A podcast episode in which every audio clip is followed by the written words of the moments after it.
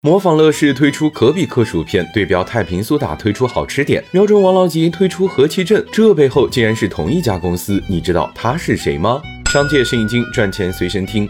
达利园这家公司被称作食品界的腾讯，因为它的绝招就是山寨加模仿。你吃过的蛋黄派、可比克，喝过的和气镇、豆本豆，都是它的产品。虽然每个品类里都不是第一，但每一个最后都做成了行业前三名。把它们加起来，达利园也成了一家市值五百亿的上市公司。它的老板许世辉自己也成了福建首富。那为什么达利园可以一而再、再而三的靠山寨成功，而别人就不行呢？那是因为绝大多数人只看到了山寨大王许世辉，没有看到后面的渠道大王和建厂大王许世。辉达利食品的出厂价可能是大型食品公司中最低的，大约是零售价的百分之五十。像加多宝、旺旺几乎都会到百分之六十，给经销商更高的毛利，让他们更愿意去推广。公司的销售费降低了，经销商的积极性也调动了。OPPO、vivo 用的也是同样的策略，通过更低的出厂价配合低价策略，才能实现农村包围城市。所以，即使是在西藏最偏远地区的小店，你都能看见达利园的蛋黄派。第二个问题是，那么低的出厂价和售价又是怎么做到的呢？在许世辉的总结，